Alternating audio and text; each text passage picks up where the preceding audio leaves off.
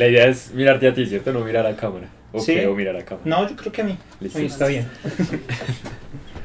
¿Quiénes son el Caído Reviews? Yo soy Felipe Ruiz. Yo soy Nicolás Rodríguez, el alias Nicolás el Caído, es el miserable. Pues, pues, nosotros nos conocemos del, del colegio, ya pues, somos mejores amigos, ya hace cuánto, como Mucho tiempo. tal vez nueve años más o menos. Y sí, surgió un día de, de hagamos reseñas, güey.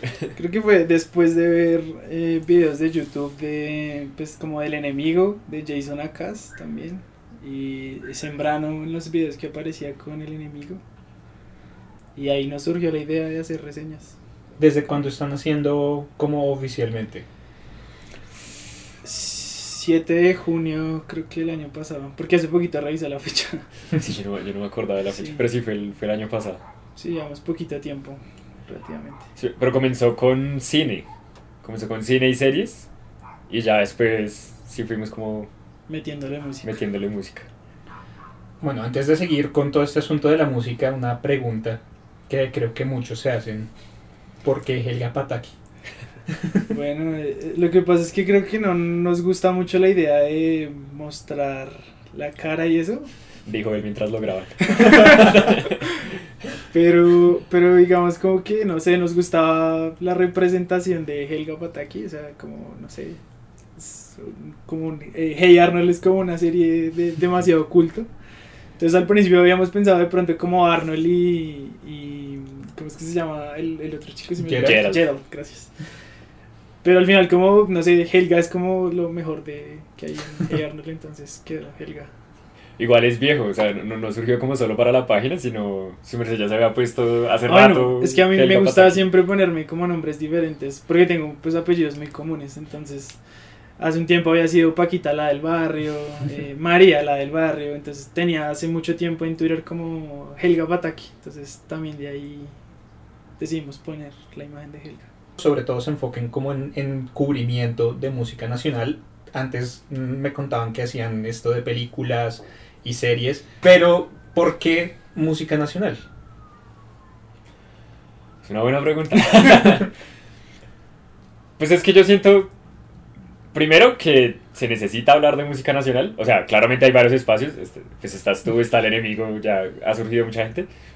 Pero pues igual no está de más, digamos, que, que se llegue a mucha más gente, ¿cierto? Porque, pues sí, digamos que uno igual siempre, o siento yo que aquí en Colombia la tendencia es como valorar más lo extranjero. Rara vez ve uno como ese sentido de apropiación incluso ya, ya no es tanto como con la cultura colombiana, sino bueno, con cosas que se están haciendo acá. Entonces yo creo que primero una necesidad. Y segundo, porque por gusto también, o sea, de- digamos que sí, de, de un tiempo para acá siento yo que vinimos a conocer como más música nacional y dijimos como, pues aquí se están haciendo cosas muy chéveres, yo creo que, que vale la pena cubrirlas. Sí, igual yo también creo que es como una necesidad de expandir como nuestros horizontes de, de conocimiento pues musical, ¿sí? Digamos, nosotros empezamos con el nicho de, no sé, escuchar solo rock alternativo, entonces nos basamos en una banda, de esa banda saltamos a otra y ya vamos saltando de géneros, entonces digamos, nosotros hace unos, unos años éramos aficionados al rock alternativo y terminamos ahora escuchando rap y nos encanta el rap. Eh, o sea, nos volvimos muy fans de, pues, de ese nicho, entonces ahora pues también nos gustaría como seguir creciendo, en, pues enriquecernos culturalmente. Sí, yo, yo creo que lo de nosotros fue, un, fue todo un viaje para llegar al, al rap colombiano. Yo me acuerdo, lo primero que yo, pues, que comencé a escuchar asiduamente de rap fue Violadores del Verso y KCO, entre los dos. Y ya después como buscando, sí, escuché como una canción de doble porción, que me gustaba el Ujú. resto también y ahí comenzó. Y ya va uno descubriendo y, y sí, en serio, o sea, la escena de rap colombiana tiene, muy chévere. es muy prometedora, tiene mucho para ofrecer. digamos, también lo quieren hacer como relaciones entre, digamos, KCO, que es muy amigo de Crudo, digamos, todo este evento del círculo y el, el hecho de freestyler. A mí me gusta mucho el, como las batallas de freestyle. Creo que también por ahí cogimos como diferentes caminos en, en gustos del rap. Pero, pero sí, o sea, al final como que nos terminamos enamorando mucho de- del género, yo creo. Y de, pues bueno, en realidad como todo lo colombiano nos llamó mucho la atención. Y aparte del rap, ¿cuál ha sido como la otra gran sorpresa que se encuentran cuando empiezan a cubrir música colombiana? Pues yo, yo digamos, me encargo de, de la parte de la como selección de canciones que ponemos en, en las playlists. Y entonces digamos que efectivamente lo, lo que dices es cierto. Entonces eh, el hecho de que uno enterarse que no, que tal artista le dice a uno, no, mira, escuchaste uno que saqué. Entonces eh, tanto material y pues hay gente muy buena que la verdad no tiene tanta como ventana, o sea, eh, es que es increíble como la cantidad de gente que de verdad está produciendo música actualmente. Entonces yo creo que sorpresas es la cantidad de artistas buenos que hay y de gente de calidad que en serio tiene unas cosas muy interesantes. Digamos, yo antes no conocía lo que era eh, Matthew Collin, no lo había escuchado. Eh, muy poco de los otros proyectos de, de Christian de Distimia como Ron Hostages y... ¿Cuál era el otro? Él tiene Christian Prefact. Y Christian Prefact. Que digamos, a mí no me gusta mucho la música mm, como electrónica, eso, pero como que uno se pone a estudiarlo un poco y uno dice como venga acá hay como una historia detrás de eso y eso me pues a mí me gustaba mucho me gusta mucho de, de cuando hacemos las reseñas como escuchar la historia del fondo de, de lo, lo, que están haciendo me parece muy interesante y yo siento que también lo mismo porque es que no sé uno cuando piensa como en industria de la música pues uno se imagina así como los grandes artistas, los super conciertos, como que uno no viene a considerar como el artista pequeño que, que se la lucha, que comienza a tocar en bares. Y, y, sí, yo creo que eso es una sorpresa, como la escena que hay en Colombia, que o sea, ve, ve, uno que hay un montón de bandas que se hablan entre ellas, que, que la gente que cubre los eventos y así, entonces yo creo... Y sí, hay, y hay parches, o sea, los parchecitos de, de, música también. Y ya que hablas como un poco de ese proceso de las reseñas y de cómo hacen ustedes, como lo que hacen, cómo abordan ese proceso precisamente, digamos, cuáles son como los criterios inicialmente para elegir un artista, después de eso, cómo empiezan el proceso para llegar ya hasta la reseña que publican. Bueno, yo, yo creo que uno empieza a, a saltar lo que te decía, como entre artistas que le gustan. Yo tengo una página que, que a veces vota como artistas, artistas aleatorios. Entonces, digamos, eh, uno le pone tres, tres músicos o bandas, lo que uno quiera, y te vota un artista para que lo escuches. Entonces, digamos, así es como yo también voy enriqueciendo un poquito el, el contenido. Entonces, llego a eso, escucho, digamos, escucho una canción, dos, tres canciones que me gusten, y digo, pues vale la pena de pronto como hacer una reseña y más si el artista está sacando música pues nueva. O sea, si me entero, uh -huh. pues lo empiezo a seguir en Instagram, si me entero que, que va a sacar un nuevo proyecto, pues de una vez le digo a Felipe como, venga, ¿por qué no le hacemos una reseña tal? Y el proceso es pues escucharlo dos, dos tres veces el álbum al menos. Y detalles, o sea, letra, eh, hablar un poquito de la composición, de qué nos gusta musicalmente. Como nosotros no somos músicos, sí pues eso hay que dejarlo muy claro, nosotros no somos músicos, entonces obvio hablamos muy desde un punto de vista pues de alguien que es, o sea, aficionado. Entonces eh, el hecho de escribirlo sin tratar de mencionar detalles específicos de la música, pues es como yo diría lo más complicado del trabajo. Como, yo creo, sí. Decir, como no, es que el, el, bajo suena bien, o sea, pues obvio nosotros podemos reconocer el bajo, o sea, podemos eh, reconocer un sintetizador, eh, instrumentos diferentes a los convencionales, pero igual, o sea, creo que esa es la parte más difícil, como uno poder describir eh, positiva o negativamente eh, una canción o todo un álbum, pues desde un punto de vista aficionado. Claro, es que es complejo porque ya llega un punto en el que uno siente que como que el lenguaje es insuficiente para describir lo que uno está haciendo y en el que ya se empieza a convertir, es como en una descripción como si sí, la canción tiene una guitarra y tiene un bajo y tiene una batería y es como un poco pero sí. Qué más entonces es es complejo. Sí yo, yo creo que y más sobre todo como encontrar las palabras para poder describirlo digamos yo tenía un problema que yo a todo le ponía es muy enérgico. Sí. entonces obvio cuando yo lo escribo y, y, pues Felipe me lo redacta él revisa la redacción y eso entonces me decía venga pero es que ya ha dicho como cuatro veces que es enérgico entonces no sé ya había pasado cuatro reseñas y las cuatro les había dicho que eran enérgicas. Entonces Creo que también hay que enriquecerse en, no sé, en vocabulario, en adjetivos para poder describir. Y yo siento que también es un proceso de investigación. O sea, porque incluso, o sea, además de escuchar el álbum, pues siento que toca escuchar lo demás que ha hecho el artista, hay que saber sobre el artista, como qué ha dicho él. Entonces sí, yo, yo creo que igual, o sea, más que solo escuchar el álbum y escribir, requiere otro trabajo por fuera, o sea, requiere una investigación más allá. Y digamos, en ese proceso, ¿ustedes prefieren hablar con el artista antes de sacar la reseña o prefieren como estar espaciados, como no, voy a- no vamos a hablar con el artista, vamos a sacar la reseña y después en cualquier caso lo entrevistamos o hacemos algo. Pues creo que nosotros nunca hemos hablado con el artista, solo, solo con uno que fue Kaiju, porque él me escribió y me mandó, o sea, eso que nos texteamos por, por Instagram. Y él me dijo como, mira, acá te mando la información de- del proyecto, que me parecía muy interesante. Yo le contaba a Felipe que él me decía, no, mira, es que este, este álbum fue hecho en, por WhatsApp. Eh, Nino Brad, que vive por allá en, en Berlín, y yo que estoy acá en Bogotá, nos, comunica- nos comunicamos, pasamos, eh, o sea, qué íbamos a hacer, acordamos todo, y el álbum nació así. Y él me mandó toda esa información en un correo y pues de ahí, digamos, yo arranqué para escuchar primero y después como usar lo que él me había dado para incluirlo en la reseña. Sí, yo, siento también, o sea, no hemos hablado y yo siento más bien que, más que una lección, es que se ha dado así, ¿cierto? O sea, como que tampoco estamos tan metidos en el mundo, entonces, sí, y las reseñas comenzaron como, bueno, hagamos reseñas. Entonces creo que la, la idea al inicio no fue como, bueno, voy a hablar primero con él. Y ahora que lo mencionas, yo creo que me gusta más así. Pues, o sea, no, no hablar nunca con un artista, sino por lo menos yo hago mi reseña y ya tal vez, lo que tú dices, tal vez se puede entrevistar o si él nos dice algo sobre la reseña, pues lo discutimos. Porque no sé, si- siento también yo que, que ya uno al conocer a la persona, como que Sí, sí, es, sí, imposible, sí. es, es imposible no tener un, un sesgo. Sí. Entonces, sí, preferiría seguir haciéndolo así. Y de, bueno, ustedes también vienen de afuera, ¿no? O sea, como yo, que uno no tiene conexiones dentro del mundo de la música, uno no conoce a los artistas, a uno le da culillo escribirle a un artista como Literal, cualquier literal. vaina. Eh, pero, ¿cómo ha sido esa experiencia ya después pudiendo hablar con los artistas directamente? Eso ha sido muy chistoso, yo creo, porque digamos que lo que te- la anécdota que te estábamos contando ahorita, eso fue un toque en, en Bugaloop. Y pues nosotros fuimos específicamente a ver a Distimia Agora- Agorafóbica, que nos tramaba mucho. Y estábamos como, no, que una foto con Chris, que una foto con Chris. Y claramente, o sea, uno es tonto porque igual son personas, pero pues a uno le da nervios. Sí. Y digamos que ese día como le pedimos la foto, hicimos un video que espero nunca lo vean en YouTube. Y el video le llegó a Cristian de alguna manera. Y nosotros hablando de Chris, de Chris. Y digamos que el man se comenzó a hablar con, con Nicolás. Y de ahí se forjó, o sea, a día de hoy, digamos, Nicolás se sigue hablando con Cristian.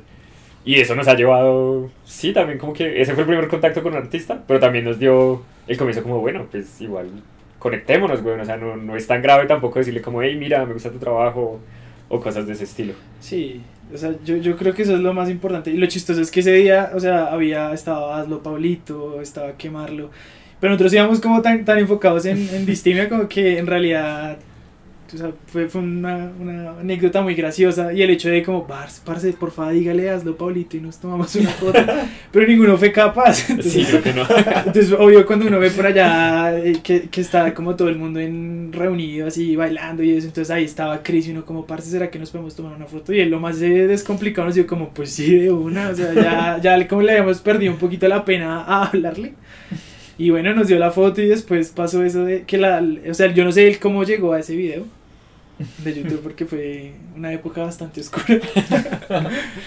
Pero él lo compartió en su historia y eso como par, yo le escribí como parce, pues nosotros fuimos los que hicimos el video, entonces ahí como que empezamos a charlar con él. Y ya después como que yo le dije a Felipe como venga, sería chévere que lo pudiéramos entrevistar. Y pues le pregunté y una vez me dijo que sí, entonces yo creo que, o sea, como que ese fue el primer paso, como darse cuenta que, pues que hizo, igual como decía Felipe, son personas y que pues están, son accesibles, o sea... Es que la vaina es que uno tiene como esa imagen del artista como muy arriba, creería yo, porque pues a mí me pasaba y es que uno escucha y por más independiente que sea una, una banda de afuera, si ya llegó acá, no es tan independiente y tiene su reconocimiento. Entonces uno tiene esa idea como de, no, hay una barrera grandísima. Y todos ellos son artistas aquí que están produciendo música de muy buena calidad, pero que finalmente también son personas y que al mismo tiempo también les gusta mucho como esa interacción con el público y que uno se acerque a pedirles fotos y que uno se acerque a hablar con ellos. Entonces es, es chévere darse cuenta, de, como darse cuenta de toda esta vaina. Ustedes comenzaron con el caído a raíz de la pandemia, tuvo algo que ver la pandemia, fue como el impulso que necesitaban o era un plan que ya tenían desde hace tiempo. Yo siento que sí, un poco, porque comenzó en la pandemia. Y sí, ta- también fue como un, hagamos algo, o sea, como en esta situación, pues que sí, no podemos salir, a duras penas puede uno estudiar virtualmente, pues hagamos algo más. Entonces sí, yo, yo siento que sí fue un poco motivado por, por la pandemia. Y bueno, en, en este crecimiento que han estado teniendo en estos contactos, como ese, como ya ustedes como influenciadores en cierto punto, o como personas que están recomendando esta música, que otras personas están llegando a nueva música a, ra- a raíz como de lo que ustedes están escribiendo, lo que están publicando, ¿cómo han sentido esa interacción con el público? Pues bueno, yo, yo creo que en un sentido muy positivo, o sea, eh, nos ha llegado por suerte mucha gente diciéndonos como, oye, mira, me gustó mucho esta parte de la entrevista, me gustó mucho esta canción que recomendaron. O digamos, nos- yo, yo le contaba a Felipe, digamos, cuando en el video que le hiciste a Matthew Collin, como, pues yo, yo lo estaba viendo así muy juicioso y hay una, pues la parte en que dices, no, que es que yo, me, yo vi que tú le contestaste en la entrevista al caído. Y una le dije como, Felipe, por favor, vea esto, que es que están hablando de nosotros. Le dije como, es que alguien nos lee. Entonces, obvio, fue, fue como un hecho de como mucha emoción. O sea, uno como que no espera que nadie lo lea. Y Sí, es cierto. es obvio que cuando, cuando alguien dice como, no, yo te leo. Entonces nosotros como, no, o sea, o sea, eso como que es mucha emoción. Y puede que sean pocos likes. O sea, al fin y al cabo 50 likes no es... Como no es mucho, o sea, no es mucha interacción, pero, igual hay gente que... Exactamente, eso tiene valor para uno. Entonces, Sí. pues yo lo valoro positivo, o sea, no sé. Yo también- digo- digamos yo, o sea, Nicolás es el que maneja más que todo las redes, o sea, él es el que está más pendiente como, bueno, cuánta gente nos leyó, las publicaciones. Pero digamos, ha sido chistoso porque pues yo igual comparto las cosas como para darle difusión. Y a mí, por ejemplo, en, o en Twitter o en Instagram me han comenzado a seguir bandas así independientes y yo digo, pero ¿de dónde?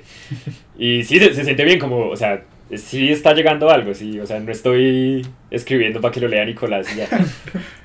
Y eh, este año, ¿cómo qué, ¿cuáles son los planes para el caído este año? Porque comenzaron una nueva sección que son los recomendados en donde están volviendo a meter cosas de cine, están volviendo a meter cosas de, de series, pero ahorita, ¿qué piensan hacer para, para el caído este glorioso 2021? Pues bueno, yo creo que primero es la, la inclusión de una nueva escritora, o sea, ya pudimos, pudimos conseguir a alguien que nos ayudara, porque igual, pues nosotros como que la vida académica tampoco nos permite como dedicarle todo el tiempo que quisiéramos a, a- la página, pero entonces digamos ya con, con una diseñadora, con otra escritora, pues ahora queremos de pronto como ir saltando, o sea, de no solo la escena en Bogotá, sino nos gustaría también como digamos Medellín, Cali, o sea, de verdad como expandirnos a, a Colombia. Y no solo el género, digamos, lo que hablábamos ahorita, que no que ellos solo reseñan alternativo, digamos, sería muy chévere también poder hablar de folclore, eh, no sé, que un artista vallenato, no sé, una reseña de vallenato pega duro.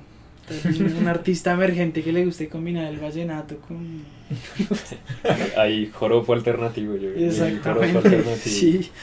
Entonces, pues yo creo que ese podría ser el siguiente salto, como crecer, pero en el sentido más de seguir enriqueciéndonos de, de la música que hay ahorita. Y pues los nuevos proyectos son los que te digo, o sea, pues, seguimos con series, de pronto vamos a seguir reseñando películas, yo creo que es lo más probable. Y música, porque este año promete mucho, ¿no? Sí, ya ahorita, ahorita empieza a ponerse seria la vaina. Salen un montón de vainas que yo no sé cómo, cómo, cómo se va a hacer este año para cubrir todo. Sí, Eh, es que también es difícil, ¿no? Yo, yo siento que eso ha sido, pues no un problema, pero, o sea, yo pensando de lo que decía ahorita Nicolás, que nosotros pues, realmente hemos cubrido artistas que nos gustan, en su mayoría. Hay otros como Kaiju que llegó. Y yo siento que es poco, o sea, la, la inclusión de gente también es como para ver, bueno, ¿qué más hay? Miremos, busquemos, sí, como cubrir más contenido. Que igual cubrirlo todo yo creo que es imposible. Es imposible. Hace pensar en el enemigo que, que se propone reseñar todos los discos del año y pues no, no la logra, es muy difícil. Es muy jodido. O sea, es que solamente escuchar la música. Yo, mm, como organizo las playlists semanalmente, me propongo como escuchar todo y cualquier vaina de trabajo, cualquier momentico que a uno le salga, es como me acaban de dañar mi horario para escucharlo, la música que salió esta semana. Y por eso a veces uno se demora un montón porque sal y ahorita con el Twitch también me enfrento a ese problema. Y es que uno tra- transmite dos horas y no ha escuchado ni la mitad de la música que salió la semana y es como, pero ¿cómo elige uno? ¿Cómo dice cómo voy a poner esta música y esta otra no? Porque estos otros artistas también tienen el derecho de aparecer en la transmisión, pero ya hacer dos transmisiones a la semana tampoco es como viable, ya como para meternos a un tema más general que igual es como otro objetivo también grande para mí con estas entrevistas como a los medios ¿Cuáles creen que son las fallas, de alguna manera, del cubrimiento musical? No desde, bueno, también desde el lado más grande de los medios, como súper grandes, pero también desde los chiquitos. Yo siento tal vez un poco lo que hablaba ahorita, o sea, el sesgo, porque uno igual, o sea, es, es muy difícil ser imparcial. El que digo, nosotros siendo pequeños, pues comenzamos haciendo reseñas que nos gustaban, entrevistas a artistas que nos gustaban. Y yo creo que a nivel, sí, como a nivel de medios grandes se da no tanto, pero sí un poco, porque igual, o sea, uno es una persona, uno va a tener preferencias. Entonces decir como, bueno, este artista no me gusta y cubrirlo y tratar de ser objetivo, yo siento que es difícil. Yo siento que ese es, sí. a mi parecer, es tal vez el problema.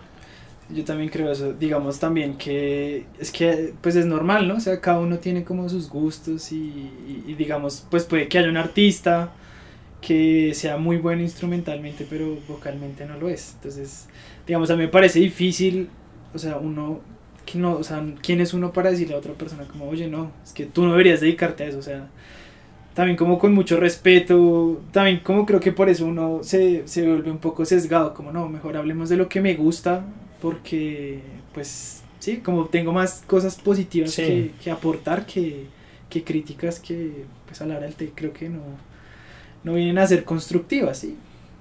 Sí, claro, es, bien complejo en ese sentido porque uno siente que no tiene nada que decir de las cosas que no le gustan y es como, pero ¿qué puedo decir? Y además uno siente que lo que va a decir, así sea bueno, no va a ser como genuino. O sea, si uno, por ejemplo, a mí no me gusta el reggaetón, entonces para mí decir algo bueno del reggaetón, como que siento que, se que suena forzado, como que siento que uno está tratando de decir algo bueno solamente como para tratar de demostrar algún tipo de objetividad, pues que es muy complicado que esté ahí, es muy complicado que uno sea imparcial con, con, estas cosas. Y quiero volver a algo que tú decías ahorita y es como el cubrimiento nacional porque creo que también eh, me he dado cuenta de eso hasta cierto punto y es que igual si hay un cubrimiento más grande de música, pero se sigue cubriendo como lo de Bogotá, se sigue cubriendo como lo más importante de Medellín, pero hay como una falta muy grande de, de cubrimiento como de otras cosas y lo que dices tú del folclore es como súper importante, pero hay muchas cosas de folclore que si un artista de rock alternativo la tiene jodida para publicar, hay muchas vainas de folclore que es aún más jodido publicar y que es aún más jodido que lleguen a los oídos de uno porque es mucho más pequeño y es mucho más regionalizado. Entonces, digamos, ahí, ¿cómo quieren hacer como esa transición? O sea, ¿cómo quieren, cómo quieren hacer como ese esfuerzo para tratar de encontrar estos proyectos desde otros lados? Pues yo creo que la, la primera cosa que, que nos, se nos ocurrió ahorita es lo del correo como para que la gente también pueda enviar sus correos, sus pues información de, de, lo que hacen. ¿Cuál correo es? Y lo pongo aquí en pantallita. Eh, es escucha esto punto el caído arroba gmail.com pues la otra cosa es que también tenemos la suerte de amigos que son artistas, eh, o sea, no músicos, sino digamos, eh, tenemos una amiga que es eh, bailarina y estudia en la SAP entonces ella también como que está involucrada un poquito en el medio de, de, conocer gente que está sacando ahorita proyectos. Entonces ella fue la que me sugirió, digamos, la idea de, ven, ¿por qué no miras a este chico que va a sacar eh, tal proyecto? Él es, eh, creo que es director de una banda y todo. Entonces yo dije, oye, muy interesante. Me dijo, mira, él apenas va a empezar a sacar su proyecto. Y dice, es una cosa de folclore con jazz. Y yo decía, como esa mezcla es como interesante. Entonces mi hija me dijo como no voy a hablar con él, te paso el contacto eh, y después vamos a buscar el portafolio para que leas, te, te, informes de él y pues lo puedas entrevistar.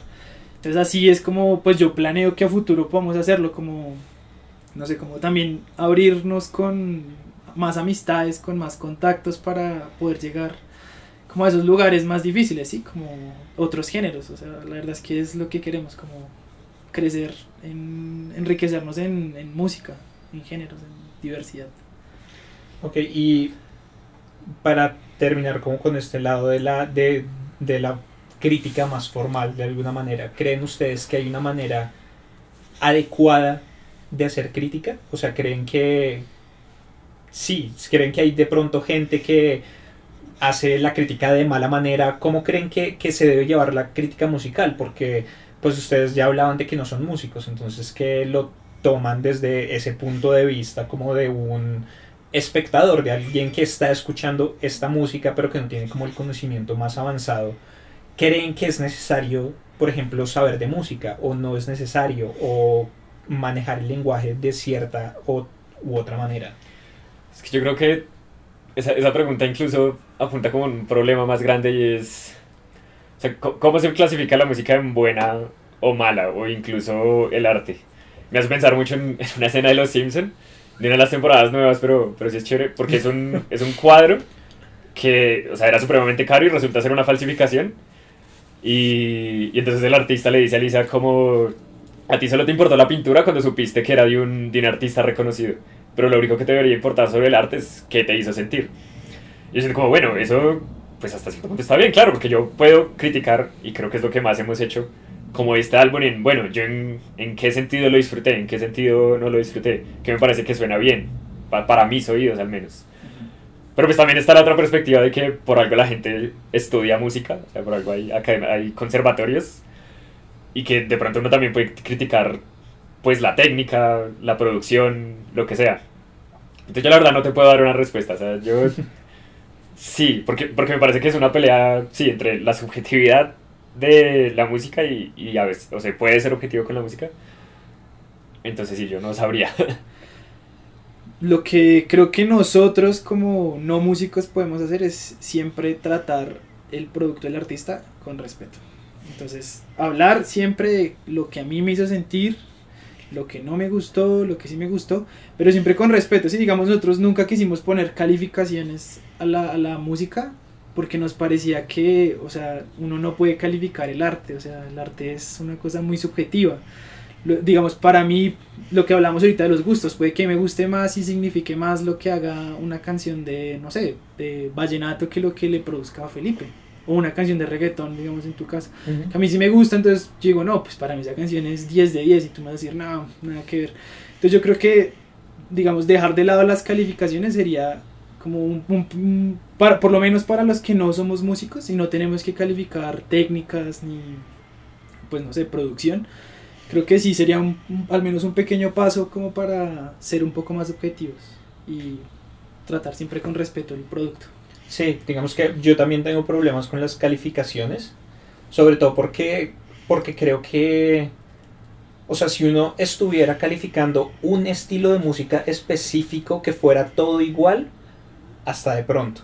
Pero digamos, uno puede decir como no, es que escuché la nueva canción de Hazlo Pablito y me pareció 10 de 10, pero también escuché la nueva canción de Super Litio y me pareció 10 de 10, pero entonces las dos son 10 de 10.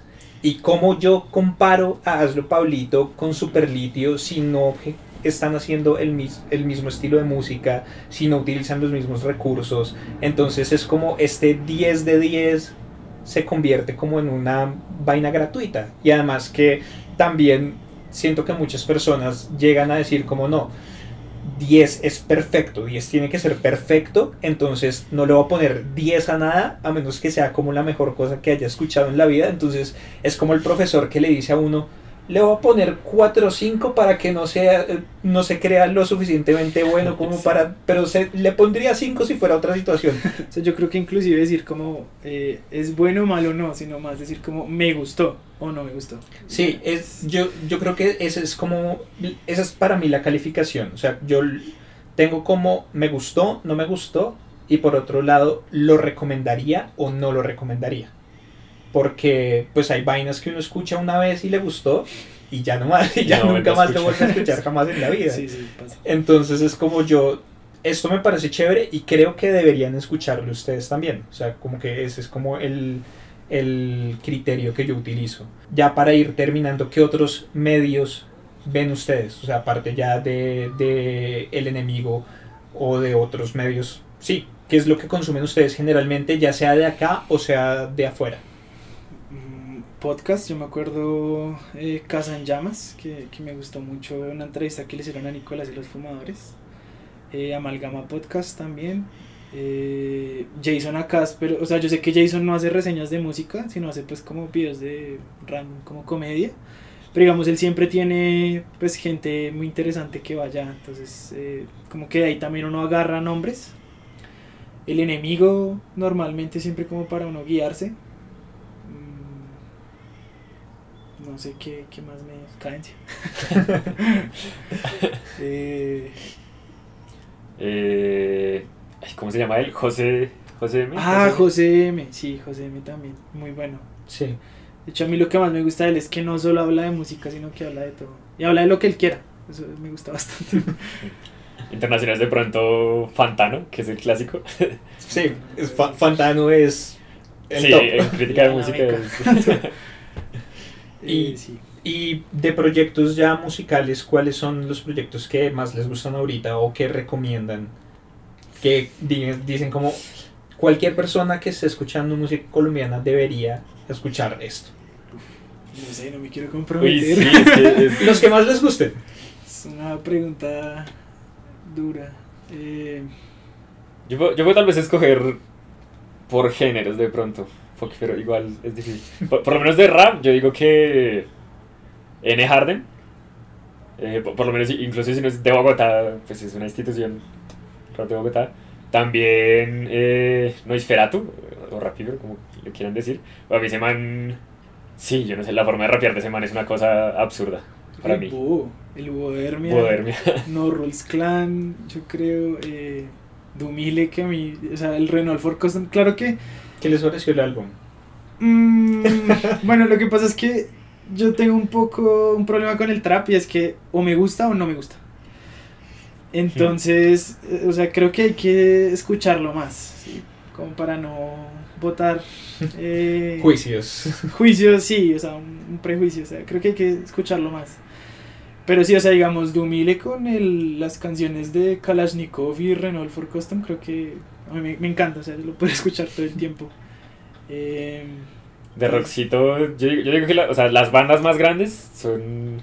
O sea, tienen, Nicolás. por algo son Nicolás y los fumadores. Nosotros. Sí, tal, tal, vez la entrada como con la cena o la mía fue como escuchando a Nicolás. Nicolás y los fumadores. y verlos en vivo también, creo que fue... Lo que sacó, no sé si hace poquito porque fue en pandemia, yo soy muy malo con el tiempo. eh, el último del tren, también. Buenísimo. Quemarlo, yo también creo. Hazlo Paulito, eh, Distimia también. Ya, escuchen lo que quieran, o sea, escúchenlo todo y decidan. Sí. es que sí, o sea, cuando uno le, le ponen a decir, no, escúchese esto, Sí, o sea, lo- a nosotros nos gusta eso, pero igual yo creo que, que escúchenlo todo. o hay sea, mucha sí. música para escuchar, sí. Si ven un artista nacional, denle la oportunidad, o sea, inténtelo y si no les gusta, pues no les gusta. Igual para toda música y público, o sea, Sí. Para toda música y público. Entonces sí, sí, de pronto a alguien le gusta mucho la electrónica y pues escucharé la Minus, no sé, o sea, Electrónica, hay cosas muy chéveres saliendo. Eh, yo ahorita he descubierto mucha vaina en Bandcamp. Mucha, mucha vaina en Bandcamp que, que está saliendo de electrónica. Y hay cosas cool. Les recomiendo. yo te- el que te pasé, Hacker Mate. sí, sí lo escuché. Hacker Mate me pareció re loco. Es muy chévere. Sí, es un poco bailable, la cosa es bailable, sí. Sí. ¿Y dónde los encuentran ustedes? ¿Dónde en- encuentran a El Caído Reviews en las redes sociales? Eh, ¿Tienen listas de Spotify? Díganle a todo el mundo, ahora sí, por favor, allá, díganles directamente a dónde los encuentran. Eh, bueno, Usted empezamos. es el que sabe. Yo me la sé, pero él se la sabe. Estamos en Instagram como El Caído Reviews, estamos en Twitter como El caído Rubis. Estamos en Medium como El Caído Reviews y pueden encontrar todas las playlists y todas las redes sociales en Instagram en Linktree. Está. Y ya. Y el correo que es muy importante, no olviden el correo. Vamos a poner las manitas así, pronto se puede pegar ahí. Como acá, es que creo que por, por perspectiva, ¿no? Pero acá Es es. postproducción. Acá postproducción, escucha, esto El Caído. Reviews. Listo. Escucha esto, punto el caído Rubis. Escucha esto, punto El Caído Reviews. punto- Arroba gmail. Muchas gracias por estar aquí en Cadencia y espero que podamos volver a colaborar después. A ti. Gracias por invitarnos.